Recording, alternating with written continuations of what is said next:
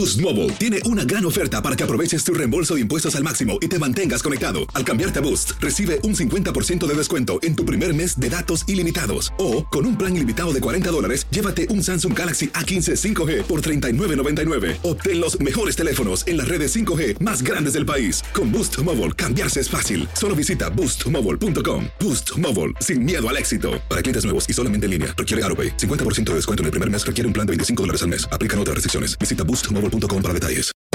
Hacer tequila, Don Julio, es como escribir una carta de amor a México. Beber tequila, Don Julio, es como declarar ese amor al mundo entero. Don Julio es el tequila de lujo original, hecho con la misma pasión que recorre las raíces de nuestro país. Porque si no es por amor, ¿para qué? Consume responsablemente. Don Julio Tequila, 40% alcohol por volumen, 2020. Importado por Diageo Americas, New York, New York. Si no sabes que el Spicy McCrispy tiene Spicy Pepper Sauce en el pan de arriba y en el pan de abajo, ¿qué sabes tú de la vida? Para, pa, pa, pa.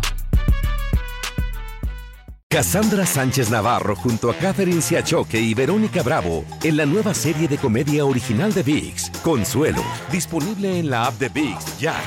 En la siguiente temporada de En Boca Cerrada. Y hoy se dio a conocer que son más de 15 las chicas o las niñas y que viajan de un lado al otro con Sergio y con Gloria Trevi. Déjame llevarlo a un hospital, por favor. Creo que es lo mejor que puedo hacer. En las condiciones en las que Sergio lo obligaba a vivir, no hubiera soportado el siguiente invierno en España. Lo que nunca se dijo sobre el caso Trevi Andrade por Raquel Mariboquitas. Escucha en boca cerrada, en el app de Euforia o donde sea que escuches podcasts. Estás a punto de escuchar Enigmas sin resolver. No te olvides de buscarnos en nuestras redes sociales, Instagram y Facebook, y de escucharnos en la app de Euforia o donde sea que escuches tus podcasts. Advertencia. Este programa contiene casos de crimen, apariciones, misterio, conspiración y violencia. El contenido de estas piezas puede ser sensible para algunos miembros del público. Aconsejamos discreción.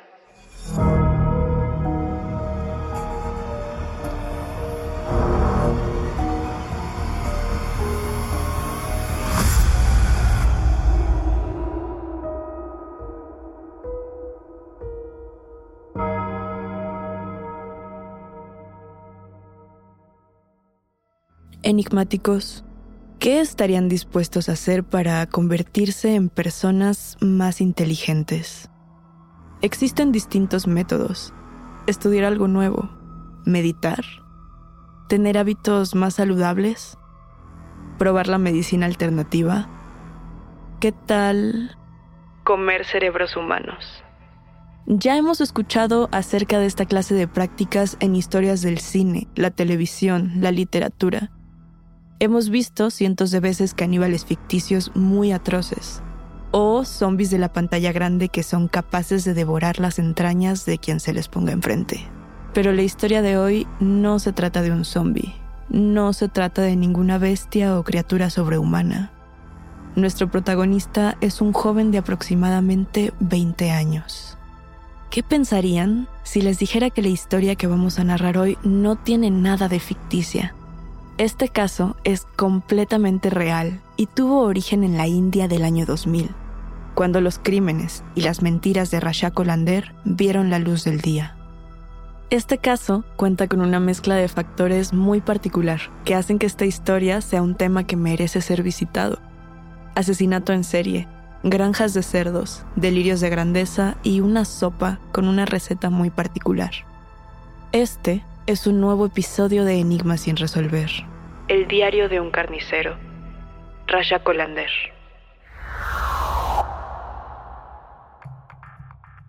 Enigmáticos, el episodio de hoy es muy emocionante porque retoma un caso que es tan impactante que ha inspirado distintos trabajos de investigación y ha llegado más de una vez a la pantalla grande. Nuestro protagonista se llama Ram Niranjan.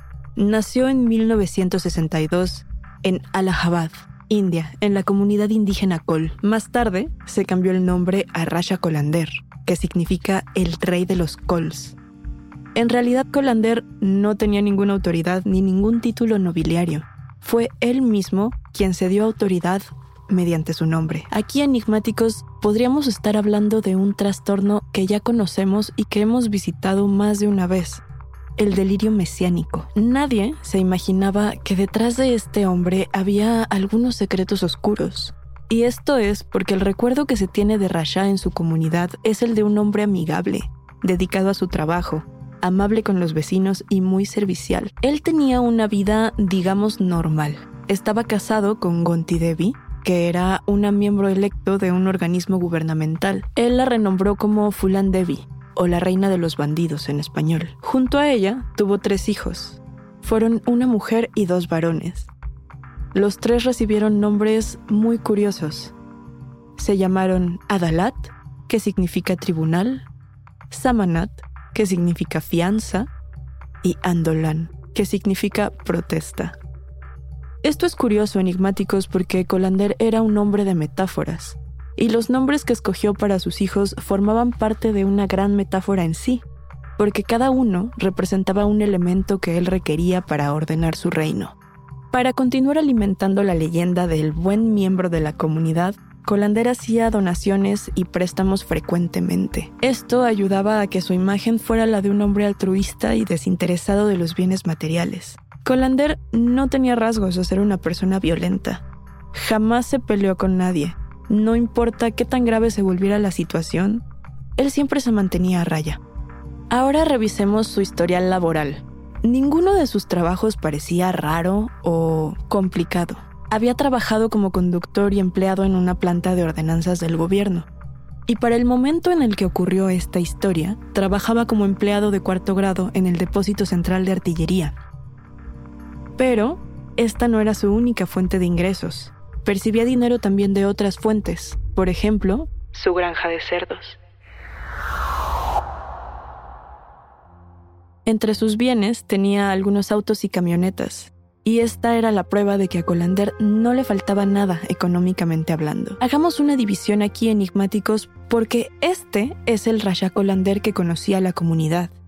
Pero, ¿Quién era en realidad el carnicero de la India? Vayamos primero a sus inicios. Colander lideraba una banda que robaba automóviles. Supuestamente esta banda mataba a los conductores de los vehículos que robaba.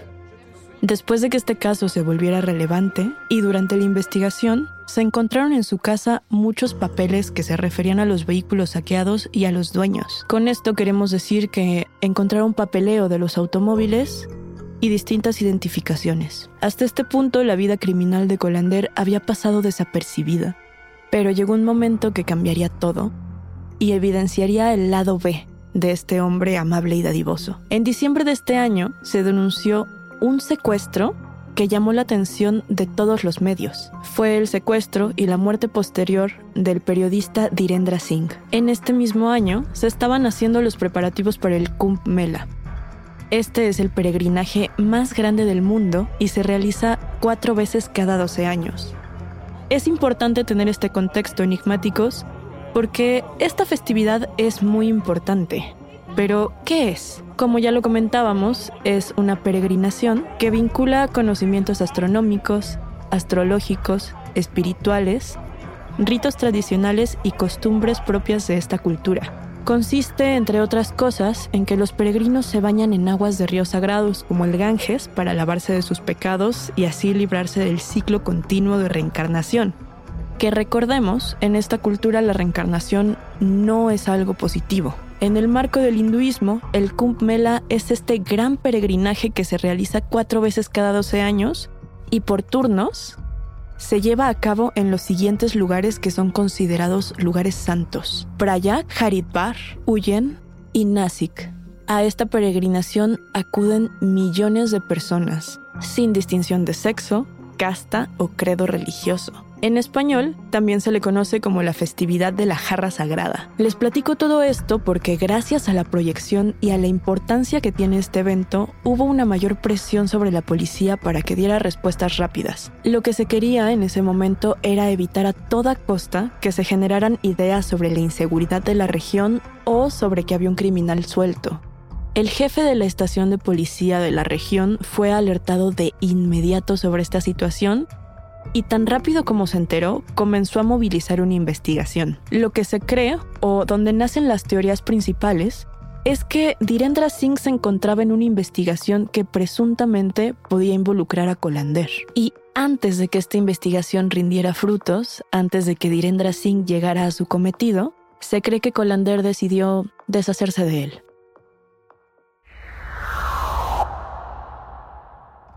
Dicen que los cerdos, si permanecen en ayuno el tiempo adecuado, tienen la capacidad de devorar entero un cuerpo humano, los huesos, las vísceras, los dientes, toda la piel. ¿Recuerdan que Colander era el dueño de una granja de cerdos? Pues se cree que ahí mismo fue donde ocurrió la planeación y también la hechura de este crimen. Y supuestamente su cuñado fue su cómplice. El plan era bastante sencillo ellos pensaban atacar al periodista y terminar con su vida de un disparo en la cabeza, antes de que su investigación llegara a ellos. Una vez la bala atravesó el cráneo de Direndra Singh, Rasha decidió no detenerse ahí. Con apoyo de los instrumentos utilizados para cortar los cuerpos de los cerdos, comenzó a desmembrar brutalmente el cuerpo del periodista, un miembro tras otro, una vida convertida en un charco de sangre y varios trozos de carne vacía. Cuando finalmente acabó con la forma humana del cuerpo, esparció los restos en la granja para que los cerdos pudieran deshacerse de ellos. Solo quedó intacta una parte del cadáver, su cabeza. Boost Mobile tiene una gran oferta para que aproveches tu reembolso de impuestos al máximo y te mantengas conectado. Al cambiarte a Boost, recibe un 50% de descuento en tu primer mes de datos ilimitados. O, con un plan ilimitado de 40 dólares, llévate un Samsung Galaxy A15 5G por $39.99. Obtén los mejores teléfonos en las redes 5G más grandes del país. Con Boost Mobile, cambiarse es fácil. Solo visita boostmobile.com. Boost Mobile, sin miedo al éxito. Para clientes nuevos y solamente en línea, requiere AroPay. 50% de descuento en el primer mes requiere un plan de 25 dólares al mes. Aplican otras restricciones. Visita Boost Mobile detalles. Cassandra Sánchez Navarro junto a Catherine Siachoque y Verónica Bravo en la nueva serie de comedia original de VIX, Consuelo, disponible en la app de VIX ya. En Sherwin Williams somos tu compa, tu pana, tu socio, pero sobre todo somos tu aliado, con más de 6.000 representantes para atenderte en tu idioma y beneficios para contratistas que encontrarás en aliadopro.com. En Sherwin Williams somos el aliado del PRO. Probamos la sangre en Enigma sin resolver.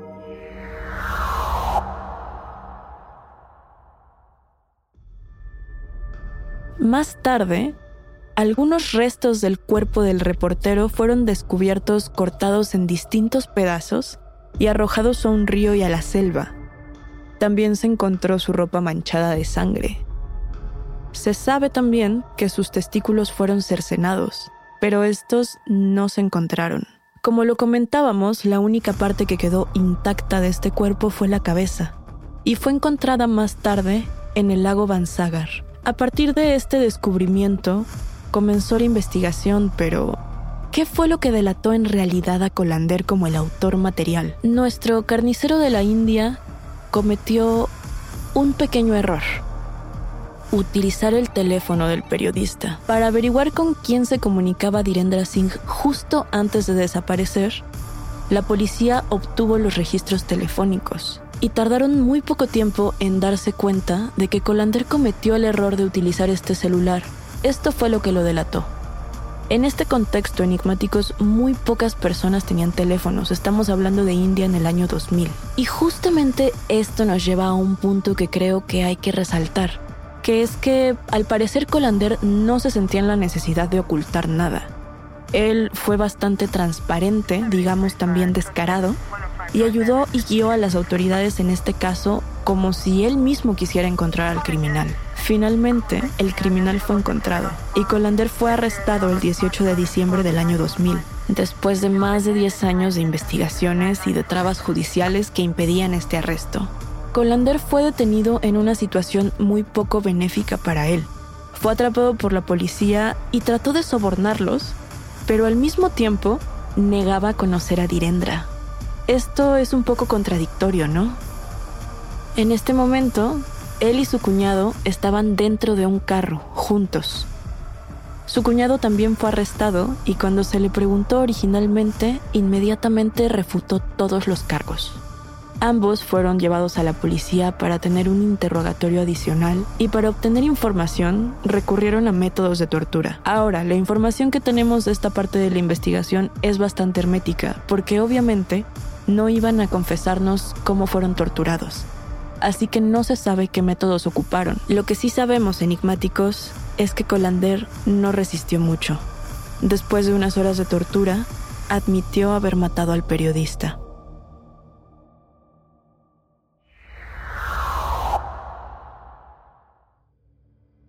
Fue condenado a cadena perpetua junto con su cuñado y al día de hoy sigue cumpliendo su pena en una prisión de distrito en Uttar Pradesh, India. La ubicación exacta de esta prisión no se sabe porque se ha decidido tratar este tema con la mayor discreción posible. Ya hablamos de los inicios de Colander y de este gran crimen que evidenciaría el resto de los asesinatos. Ahora vayamos a las distintas teorías que tenemos para abordar este asesinato y la actividad criminal. Tenemos dos teorías muy fuertes. La primera se relaciona directamente con el panorama político y social. Sucede que a lo largo de los años la tribu Col ha experimentado mucha injusticia la gente tiene nociones preconcebidas sobre ellos que son estereotipos. Anteriormente, sobre todo, se les relacionaba con el salvajismo.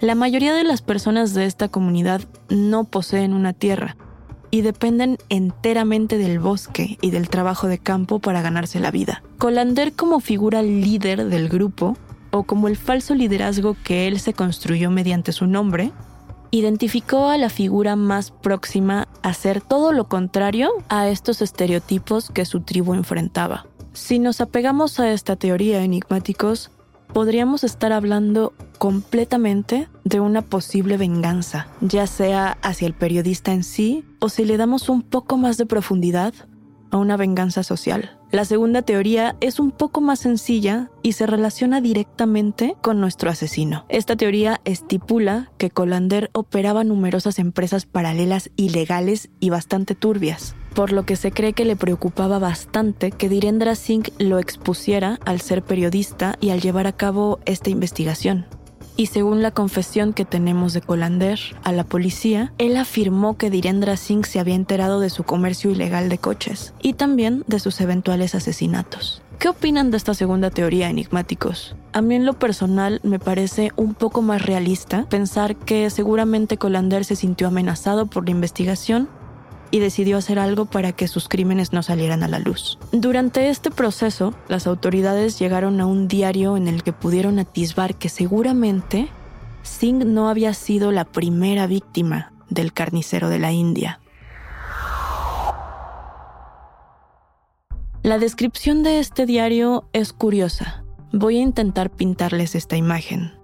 Supuestamente fue encontrado en medio de la granja de cerdos, era un pequeño libro rojo con una inscripción que decía El diario de Rasha. Cuando lo abrieron, se dieron cuenta que en el interior estaban escritos los nombres de 14 personas. ¿Esta podría ser tal vez una lista de víctimas? Entre estas 14 personas encontraron un apellido que es bastante familiar para nosotros, Singh. Esto ayuda a confirmar que en efecto se trataba de una lista de víctimas. Ahora analicemos ¿Cuál era la motivación de Colander para matar? Esta parte me parece muy interesante porque en las publicaciones y los documentales que han analizado este caso, podemos encontrar distintas resoluciones. Pero hay una en específico que se repite en todas las piezas. Por un lado, Colander buscaba expandir su inteligencia, volverse un hombre más listo, y su método para llegar a esto era bastante turbio. Él realizaba lo que entendía como un rito religioso alrededor de los cadáveres mutilados de sus víctimas. Aquí algo que hay que señalar es que únicamente hacía esto con sus víctimas. Estos ritos consistían en canibalizar algunas partes de los cuerpos. Él hervía los cerebros durante varias horas, los combinaba con distintos ingredientes y se los bebía como si fueran una sopa tenía la creencia de que al consumirlos, él absorbería de alguna forma también el carácter, los saberes y la inteligencia de estas personas muertas. Esto no fue algo que nació en la mente de Rasha Colander. Tenemos antecedentes culturales de tribus africanas que comían partes de otros muertos. Generalmente eran los guerreros más fuertes y hacían esto con la intención de que otras personas, miembros de estas comunidades, absorbieran esa fuerza. También podemos ver esta clase de rituales religiosos en tribus nativas americanas, en tribus mexicanas en las que se consumían los corazones de los guerreros y también en el palo mayombe, que es esta religión principalmente practicada en Cuba, pero que se popularizó en otras partes del mundo. Y en este contexto enigmáticos, estos rituales caníbales se llevaban a cabo porque las personas tenían la creencia o tienen la creencia de que al consumir distintas partes de los cuerpos van a obtener distintos rasgos, como la fuerza, la inteligencia, las capacidades emocionales o psicológicas de la persona que está siendo canibalizada. Esto nos da un poco de contexto para saber que seguramente Colander obtuvo este conocimiento y a partir de ahí basó sus prácticas. Según su testimonio, él no mataba a la gente por ninguna razón en especial. Mataba solo por matar, como una especie de diversión, pero al mismo tiempo para mantener la cordura y también para, como ya lo comentamos, aumentar su poder cerebral.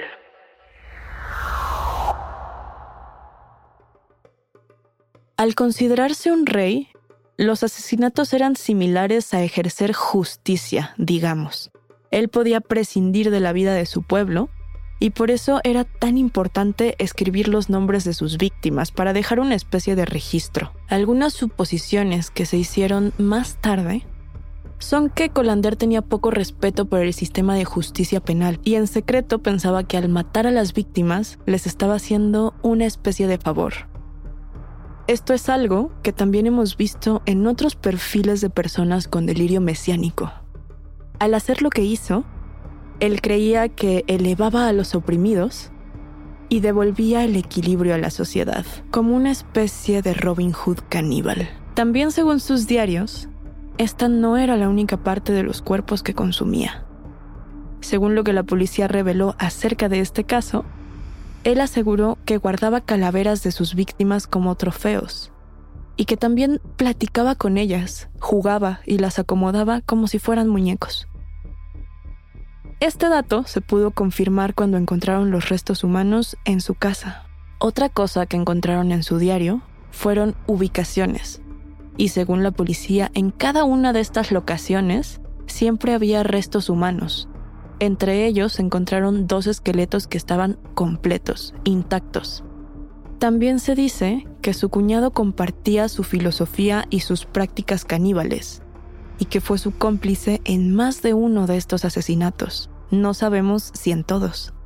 Es posible que Colander tuviera delirios y tal vez inventara algunas de estas nociones imaginarias que realmente creía que eran ciertas. Ahora, hay un pequeño detalle que hasta la fecha sigue siendo complicado y sigue haciendo que este caso sea difícil. Esta es la facilidad de palabra y las mentiras de Colander. Durante los últimos años, Colander ha cambiado y distorsionado su testimonio muchísimas veces, al grado de lograr confundir a las autoridades. ¿Se imaginan de qué potencial de mentiras estamos hablando, enigmáticos? Algo que se recuerda desde antes de estos crímenes es que Colander tenía y sigue teniendo un don para la palabra y se expresa con mucha convicción. Incluso ahora, estas palabras siguen siendo utilizadas para cambiar la historia a su conveniencia. Él afirma ahora que nunca mató a esas personas y que siempre ha sido vegetariano. Su testimonio, algo que repite y que no cambia en ninguna de sus versiones, es que asegura que la policía le tendió una trampa porque estaban buscando un chivo expiatorio. Y asegura también que algunas de las personas que están escritas en su diario siguen vivas.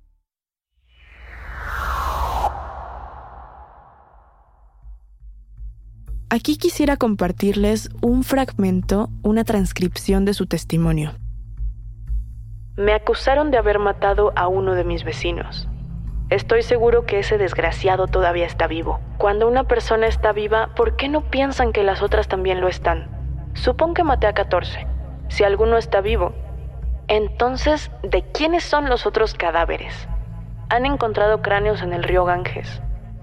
La policía solo dijo, él pintó el cráneo y es un criminal. Nadie me quiso escuchar en prisión preventiva. Este fragmento, enigmáticos, es importante porque aquí Colander está denunciando algo. Pero volvamos a la investigación. Se afirmó por parte de distintos investigadores que no había información sobre si había personas vivas en esta lista, pero algo que sí es importante resaltar y repetir es que en todas las ubicaciones siempre había un cadáver. No se sabe si de esta persona en específico. Los hijos de Colander afirman que él no era el tipo de persona que ni siquiera movería un dedo y mucho menos mataría a alguien. Comparando su testimonio con los informes de sus hijos y sus familiares, era evidente que había muchas inconsistencias. Pero incluso si Colander no era un devorador de hombres, no había duda sobre el hecho de que era un mentiroso. Recientemente, la plataforma de streaming Netflix estrenó una colección de miniseries titulada Asesinos de la India. Esta serie es una colección de piezas documentales de crímenes reales y explora distintos casos, entre ellos el que estamos hablando hoy en día. Una de las piezas está inspirada en Colander, y este es solo un ejemplo de todas las veces que las historias del carnicero de la India han sido revisitadas. Las conclusiones que tienen los especialistas sobre Rasha Colander son las siguientes. Por un lado, no podemos dejar de recalcar el componente vengativo de estos asesinatos, sobre todo si hablamos de Direndra Singh como punto de partida. Según los psicólogos y los analistas que conocieron a Colander y que trabajaron con él y con su caso, él pudo haber desarrollado una especie de rabia hacia cualquier persona que le superara en ingresos económicos. Aquí estaríamos volviendo a las teorías que vinculan esta actividad con denuncias sociales, por ejemplo. Rajat Mitra, que es un especialista, afirma que después de examinar los patrones de comportamiento de este hombre, pudo determinar que lo más probable era que Colander tuviera un trastorno de personalidad antisocial. Este es un caso más en el que los padecimientos mentales, los delirios de grandeza, impactan fuertemente el comportamiento de las personas. Algunas cosas nunca cambian enigmáticos. Quienes conviven con Colander hoy en día en prisión aún hablan de él como una persona amable, servicial, altruista y encantadora. Esta historia tiene muchas versiones, muchos enredos, muchas posibles resoluciones y un par de mentiras. Pero, ¿cuál es la realidad? ¿Quién es el verdadero Rasha Colander? ¿Quién es el cerebro detrás de todo esto?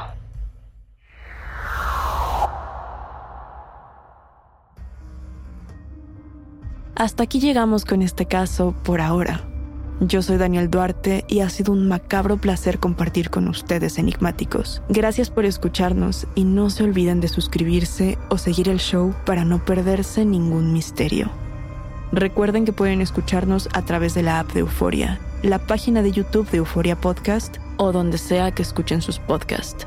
Nos encontraremos en el próximo episodio de Enigmas sin resolver.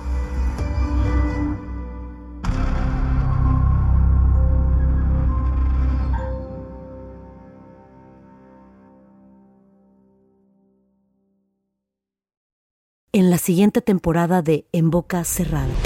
En alguna ocasión estando en Brasil, él mencionó que si alguna de nosotras llevábamos a la policía antes de que entraran, él primero se mataba.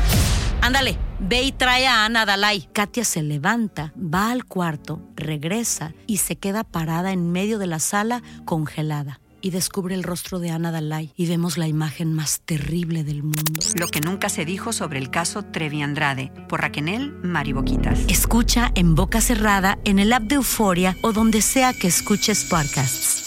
Boost Mobile tiene una gran oferta para que aproveches tu reembolso de impuestos al máximo y te mantengas conectado. Al cambiarte a Boost, recibe un 50% de descuento en tu primer mes de datos ilimitados. O, con un plan ilimitado de 40 dólares, llévate un Samsung Galaxy A15 5G por $39.99. Obtén los mejores teléfonos en las redes 5G más grandes del país. Con Boost Mobile, cambiarse es fácil. Solo visita boostmobile.com. Boost Mobile, sin miedo al éxito. Para clientes nuevos y solamente en línea, requiere AroPay. 50% de descuento en el primer mes requiere un plan de 25 dólares al mes. Aplican otras restricciones. Visita Boost para detalles. Cassandra Sánchez Navarro junto a Catherine Siachoque y Verónica Bravo en la nueva serie de comedia original de VIX, Consuelo, disponible en la app de VIX ya.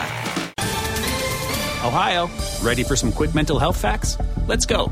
Nearly 2 million Ohioans live with a mental health condition. In the U.S., more than 50% of people will be diagnosed with a mental illness in their lifetime. Depression is a leading cause of disability worldwide. So, why are some of us still stigmatizing people living with a mental health condition when we know all of this? Let's listen to the facts and beat the stigma. Ohio, challenge what you know about mental health at beatthestigma.org.